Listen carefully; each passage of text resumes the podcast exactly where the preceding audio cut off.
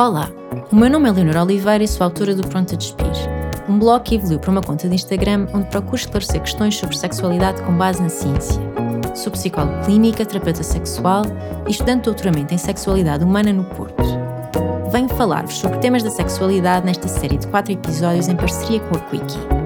A Quickie é uma aplicação de dating e gaming com foco na sexualidade que dá pontos para gastar em artigos que contribuem para o bem-estar sexual. Hoje falamos sobre sexualidade durante a gravidez e o pós-parto.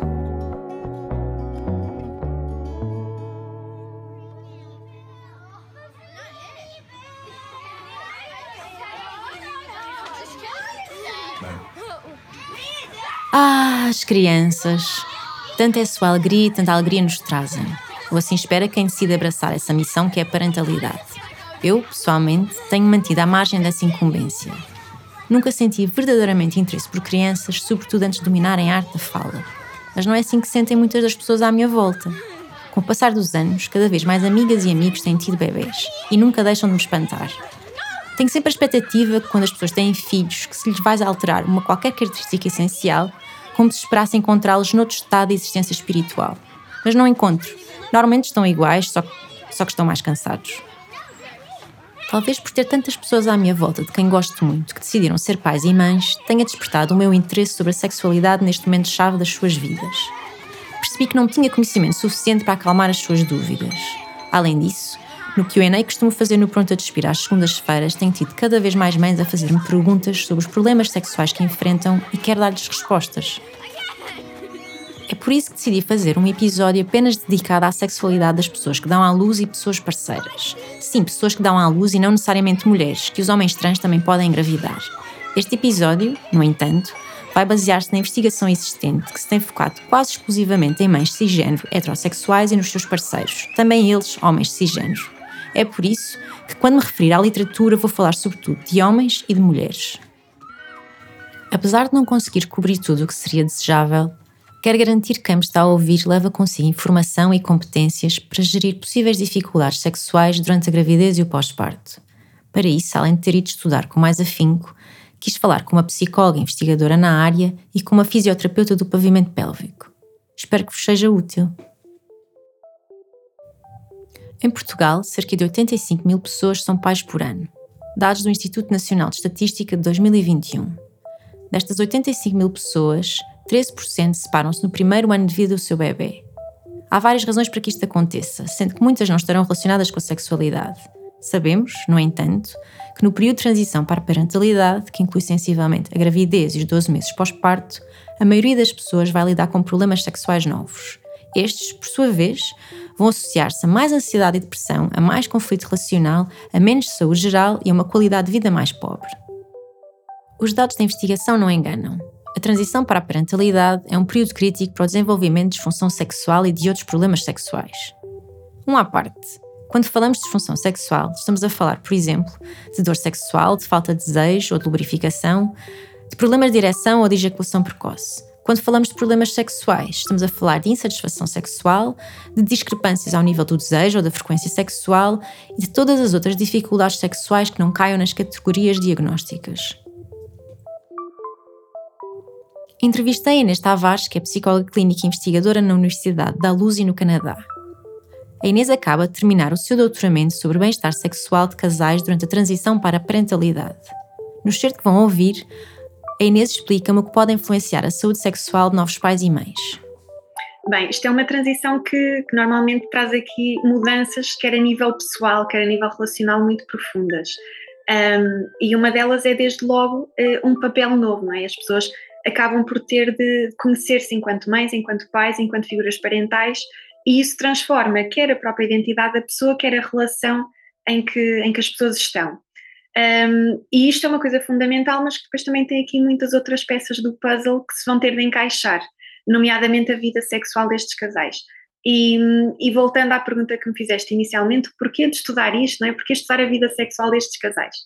Eu uh, comecei a reparar que na transição para a parentalidade há sempre aqui um foco muito, muito grande no bebê, que é natural, que é expectável, porque temos aqui uma criança uh, que temos de tomar conta, não é? de proteger, mas a relação acaba muitas vezes, e eu observava isto, acaba por ficar para segundo, terceiro, quarto, para último plano. E isto não é benéfico nem para os próprios, nem para a criança. Um, mas lá está, depois havia sempre aqui uma dificuldade de encaixar estas peças. Uh, como é que eu, enquanto pessoa que agora é pai, que é mãe, posso voltar a ser, que é o que as pessoas querem, voltar a ser o que era e voltar a ter a vida sexual que tinha. E muitas vezes isto não é possível, e, e eu acho que isso é importante clarificar: não é possível voltar a ser o que era. É possível reenquadrar e reajustar e ter aqui uma relação nova. Um, mas muitas coisas acontecem, não é? E muitas vezes são coisas inesperadas. As pessoas não, não têm informação sobre o que é que é possível que seja uma mudança, que é uma mudança até normal e frequente. Um, pode acontecer aqui eu uh, não estar interessada no mesmo tipo de atividade sexual ou não estar interessado no mesmo tipo de atividade sexual, eu não querer uh, voltar, uh, por exemplo, a ter penetração porque agora é, é desconfortável, tenho dor, um, as transformações físicas também da gravidez têm um impacto. Portanto, há aqui uma série de transformações, quer, quer a nível biológico, e biológico e fisiológico no caso da pessoa que passa pela gravidez e pelo parto, mas também relacional e, e lá está, psicológica de enquadramento de um, de um, novo papel enquanto tentamos manter os outros papéis. Que eu acho que é aqui o, o juggle, não é? A, a tentativa que é difícil de fazer. Depois de voltar a ouvir este trecho da entrevista, o que mais me ficou a ecoar é que no que toca à sexualidade no pós-parto, não é possível voltar ao que era. Neste caso, o que é que é possível e o que podem esperar os novos pais e mães? Os resultados da investigação são bastante consistentes. O período de maior incidência de problemas sexuais são os três primeiros meses após o nascimento. A partir daí, os problemas sexuais tendem a diminuir. Boas notícias. Isto aplica-se tanto à pessoa que deu à luz como a quem está consigo. Os problemas mais comuns nas mulheres que engravidam são, por ordem, a diminuição do desejo sexual, da excitação e da lubrificação, a insatisfação sexual, a dor sexual e as dificuldades de orgasmo. Em parceiros homens, é mais comum apresentarem disfunção erétil, insatisfação sexual e desejo mais baixo. Até aqui nada de novo. As queixas ao nível do desejo são as mais comuns nas mulheres e pessoas com vulva, e as queixas de ereção são as mais comuns em homens ou pessoas com pênis no geral, não apenas no pós-parto. Então, o que é que é específico neste período?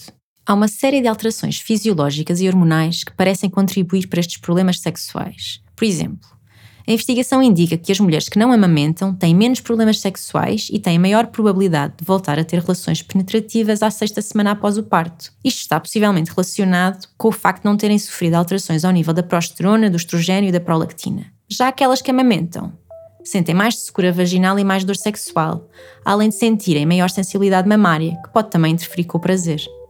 Por outro lado, algumas mulheres podem sentir excitação sexual durante a amamentação, algo que vivem com grande vergonha e confusão. Queria aproveitar para referir que a nossa resposta de excitação é grandemente automática, ou seja, não temos controle sobre ela. Ter sentimentos sexuais em resposta a uma estimulação corporal que nos dá prazer é normal e pode acontecer durante a amamentação, não quer dizer que iremos reagir sempre assim ou que há algo de errado connosco por termos tido esta reação. Mas voltando aos problemas sexuais no pós-parto, o tipo de parto e eventuais complicações também têm influência. O parto vaginal com laceração, a episiotomia e até a epidural estão associadas a um aumento ligeiro dos problemas sexuais nos primeiros seis meses pós-parto e adiante. Também se sabe que quem sofre trauma vaginal ou perineal ou fez cesariana tem menos probabilidade de voltar à atividade sexual penetrativa às seis semanas pós-parto. Vamos parar por aqui porque eu quero chamar a atenção para duas coisas.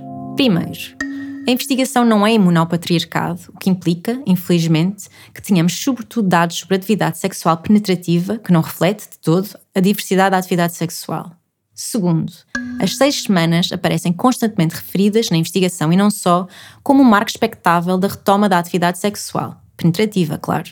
No entanto, e apesar disto ser comum, muitas pessoas não se sentem confortáveis em retomar a atividade sexual neste momento. Outras, pelo contrário, sentem-se confortáveis e estão fisicamente aptas para retomar a atividade mais cedo.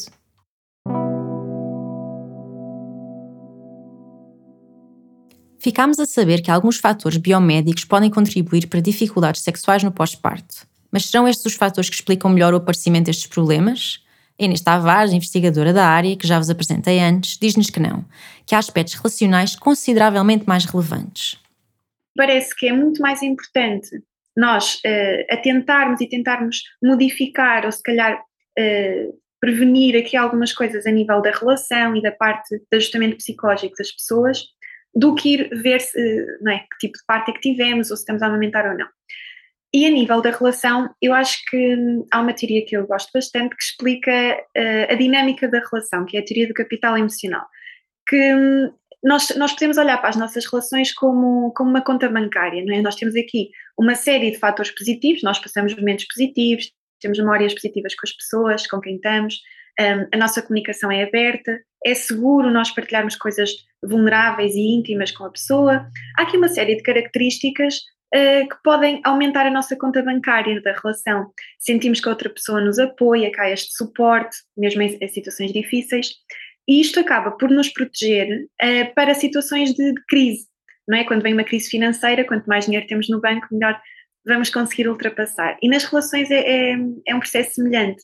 Os casais que têm uma maior conta bancária, ou seja, que têm mais fatores de proteção anteriores a uma situação de crise, como pode ser aqui a chegada de um bebê, normalmente são aqueles que vão ter mais capacidades para irem à sua conta de memórias ou de recursos e conseguirem aplicar isso na, na situação de crise. Eh, estes fatores podem ser uma melhor comunicação, ou seja, eh, casais que conseguem comunicar abertamente sobre as preferências sexuais que têm, o que é que não gostam, em que momento é que querem, em que momento é que não querem. Um, e isto normalmente já vem pré-gravidez e pré-parto. Um, Sentirem-se uh, íntimos com a outra pessoa, ou seja, a intimidade não no sentido de ter sexo, não é? Mas a intimidade no sentido de, de ser uh, seguro, partilharmos coisas íntimas e vulneráveis com outra pessoa e sabermos que isto é um contexto uh, de segurança, de conforto. Uh, e pessoas que normalmente percebem o parceiro ou a parceira como uma fonte de suporte. Uh, se nós precisarmos de algo, quer seja a nível de tarefas da vida diária, de rotinas, de, de apoio emocional, a pessoa está lá para nós.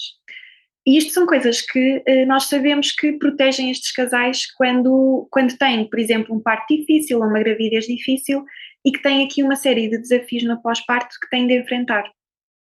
Uh, portanto, eu diria que aquilo que diferencia os casais que vão conseguir lidar melhor com esta transição é este tipo de dinâmica, este tipo de fatores. E, por exemplo, casais com maiores níveis de conflito, com menos intimidade, com uh, menos abertura para terem uma vida sexual mais flexível, por exemplo, em que enquadram gostos e preferências de cada um, uh, se calhar vai ser mais difícil conseguirem fazer frente a estes desafios. Em resumo, há fatores que parecem proteger os casais dos problemas sexuais, nomeadamente o apoio que sentem por parte dos parceiros, a aptidão para a comunicação sexual assertiva, a capacidade para a vulnerabilidade e intimidade e a flexibilidade sexual. Além disso, há outro fator que parece favorecer a adaptação à sexualidade no pós-parto: a preocupação, desde que seja na quantidade certa. Refiro constantemente às pessoas no pronto a despir que a ansiedade e o stress são inimigos da função sexual. Curiosamente, algum nível de preocupação com os aspectos sexuais no pré-parto parece prever melhores resultados a este nível no pós-parto. Isto tem diretamente a ver com as expectativas. Casais demasiadamente otimistas vão apresentar mais destas dificuldades, enquanto casais um pouco preocupados, mas não muito, parecem conseguir antecipar melhor os problemas sexuais e ser mais flexíveis na sua gestão. A flexibilidade parece ser a palavra-chave. Eu, que obviamente não percebo nada disto, mas que vou aprendendo umas coisas com os meus amigos pais e mães, contactei recentemente com o sucesso musical Baby Shark.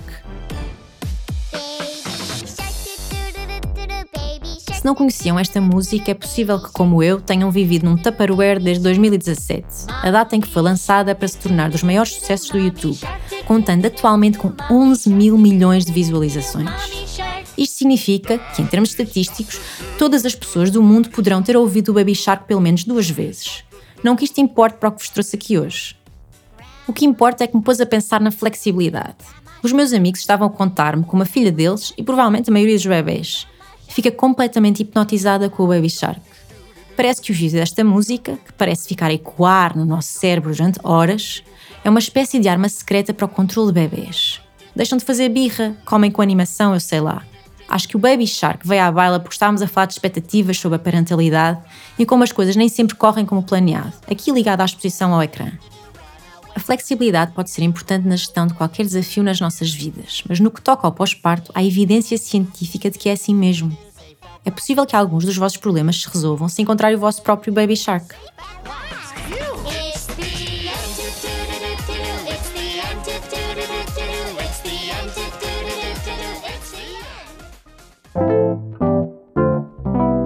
Este podcast tem o patrocínio da Quickie. Para me preparar para este episódio, pedi uma amiga da escola, Ana Castro Sanches, mais conhecida pelas mães da internet como Ana Dida, para abrir uma caixa de perguntas na sua conta de Instagram Dida Company, em que várias mães expusessem as suas dúvidas e preocupações sobre sexo na gravidez e no pós-parto. Vamos ouvir algumas. Por que é que ficou mais difícil ter orgasmos? Ter menos desejos durante a amamentação é mito ou realidade? Voltei a fazer sexo aos 7 meses pós-parto, mas foi super desconfortável. Eu estou sempre pronta. Eh, ele é que evitou no fim da gravidez. Estive excelente na gravidez, mas 11 meses pós-parto e a amamentar, não tenho líbido. Sinto uma culpa enorme. Estas preocupações e dificuldades são comuns na gravidez e no pós-parto, já sabemos. Na verdade, cerca de 90% dos casais que têm filhos pela primeira vez reportam algum tipo de preocupação sexual. Mas vamos ouvir novamente a Inês sobre os problemas mais comuns durante a gravidez e o pós-parto. Olha, a nível sexual, eh, uma das principais queixas, e, e, será talvez aquela que as pessoas que nos estão a ouvir pensam logo, que é uh, baixo desejo. Há aqui uh, uma queixa muito frequente, que não é específica da gravidez, e já no geral nós sabemos que Sim. nas mulheres normalmente é a queixa mais frequente e na gravidez continua a ser, que é aqui uma diminuição do desejo, um, depois também pode haver aqui uh, dificuldades de excitação e de lubrificação, que podem também ter a ver muito com as mudanças hormonais e fisiológicas da gravidez.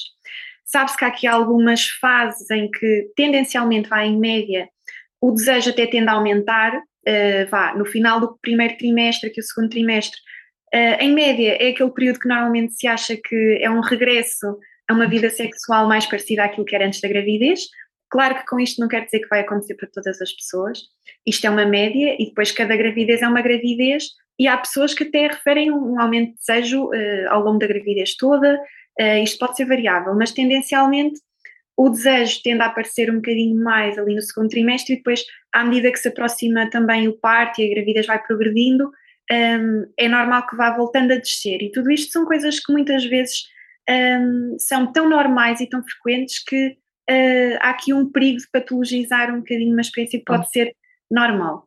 Mas uh, o baixo desejo é uma queixa frequente, depois também aqui as dificuldades de excitação, ter orgasmo, um, e em alguns casos a dor uh, pode aparecer até na, na, gravidez, muitas vezes associadas a dificuldades de lubrificação, mas é mais frequente no pós-parto. E, e, no pós-parto, sim. Um, é, é, muitas vezes exacerbado algo que já vinha de trás um, também com, com a mistura uh, falta de sono, muito cansaço, uh, papéis novos, como eu disse, e lá está, e uma transformação a nível da relação. Estas mudanças que acontecem de baixo desejo, dificuldade de orgasmo e dificuldades de excitação e lubrificação podem acontecer mais frequentemente na mulher, mas isto não significa que os parceiros ou as parceiras também não sintam mudanças. E há estudos que nos dizem que as próprias pessoas com quem temos uma relação vão sentir mudanças precisamente porque a transição é a dois. E há alguma evidência de que, por exemplo, eh, em casais heterossexuais, os homens podem ter aqui algumas dificuldades de direção no pós-parto, até na gravidez, eh, às vezes associado a algumas uh, ansiedades ou medos ou receios de ter atividade sexual com penetração e isto poder ter alguma consequência negativa para o bebê, para, para a saúde da, da pessoa que está grávida um, mas lá está, o parceiro também não é inerte. Embora, quando nós falamos de, deste tipo de dificuldades, nós falamos de dificuldades de funcionamento sexual. Isto significa que são mudanças a nível da nossa resposta sexual. E isto muitas vezes é tão frequente, tão frequente, que chega a ser 80% das pessoas, se perguntássemos, teriam alguma queixa do foro sexual.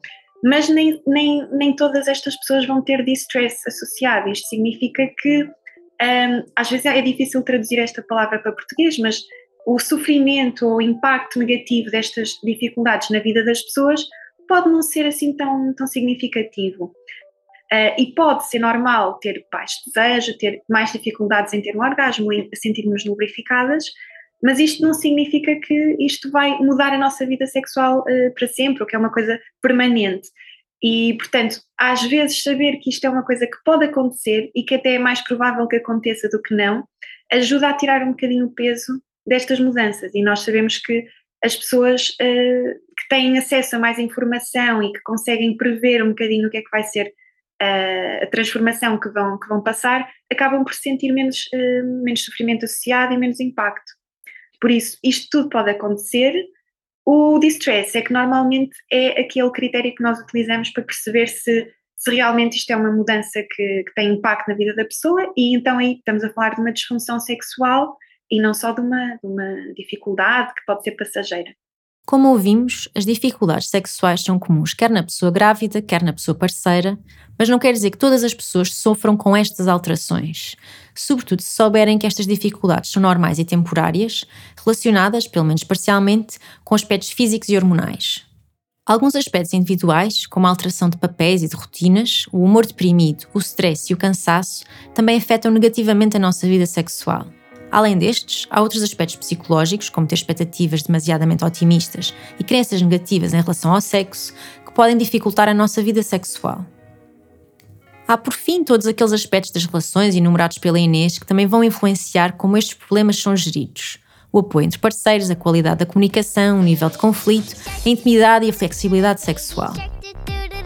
Sabemos que 50 a 66% dos casais sentem menos satisfação sexual no pós-parto. Também sabemos que ser compreensivo com a nossa parceira ou parceira em relação à falta de tempo, a stress e ao cansaço com que estamos a lidar contribui para a maior satisfação sexual e relacional. Sim, estou a dizer que procurar mitigar estas dificuldades que não são sexuais, nomeadamente ao nível da carga doméstica, pode revelar-se muito satisfatório na cama, ou onde quer que façam sexo. Estes e outros aspectos da heteronormatividade parecem ter sobretudo impacto ao nível do desejo sexual, um tema que vou abordar em detalhe daqui a um mês. Imaginemos agora que estamos à espera de ter bebê ou que já tivemos, que recebemos informação suficiente sobre as mudanças normais desta fase, que até reenquadramos as nossas expectativas sobre sexo. Também estamos preparados para ser sexualmente flexíveis. Estamos dispostos a tudo, simplesmente não sabemos o que fazer. É o momento de pedir ajuda. Há vários tipos de ajuda: ajuda médica, a fisioterapia pélvica e ainda a terapia sexual, a psicoterapia ou a terapia de casal. Comecem por discutir em consulta médica as vossas preocupações sexuais. Não são preocupações menores e a medicina até tem algumas soluções. Quando não tem, devem caminhar para especialistas de outras áreas, como a fisioterapia pélvica.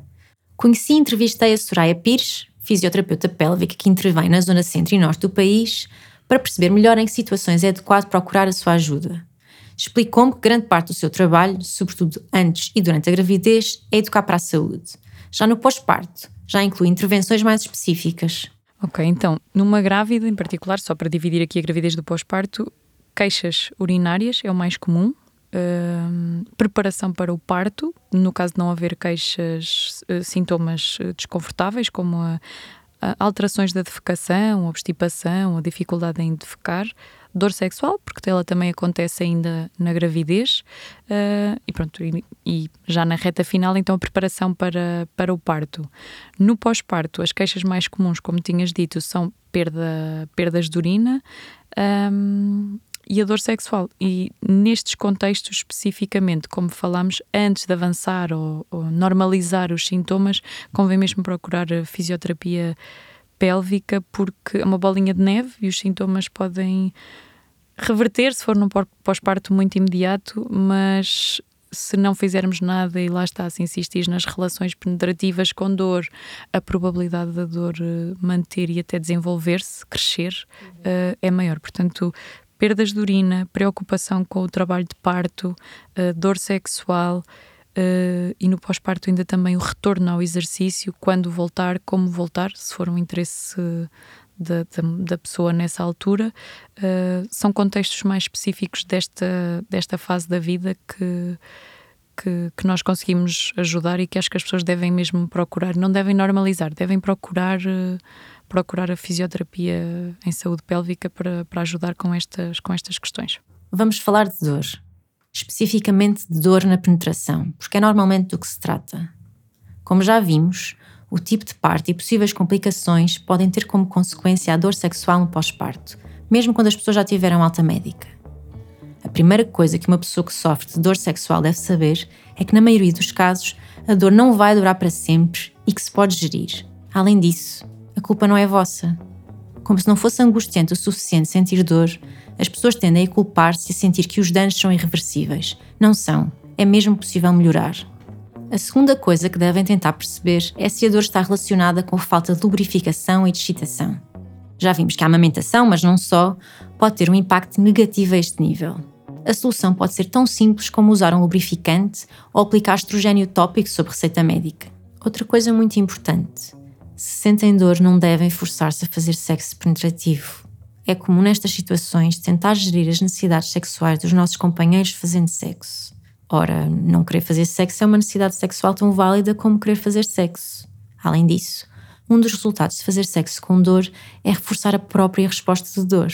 O que acontece quando sentimos dor é que, ao voltar a fazer sexo penetrativo, vamos antecipar essa mesma dor e o nosso corpo vai responder tentando proteger-se, inibindo ainda mais a resposta sexual. E não nos ficamos normalmente pela dor física, é muito provável que depois de um ou mais destes eventos comecemos a sentir ressentimento em relação à pessoa que nos magoou, mesmo que não tenha tido essa intenção. O ressentimento também não vai favorecer a nossa vontade de fazer sexo. Enfim, fazer sexo por obrigação dificilmente trará algum benefício sexual e relacional a médio e longo prazo. E para terminar, a fisioterapia pélvica pode ajudar.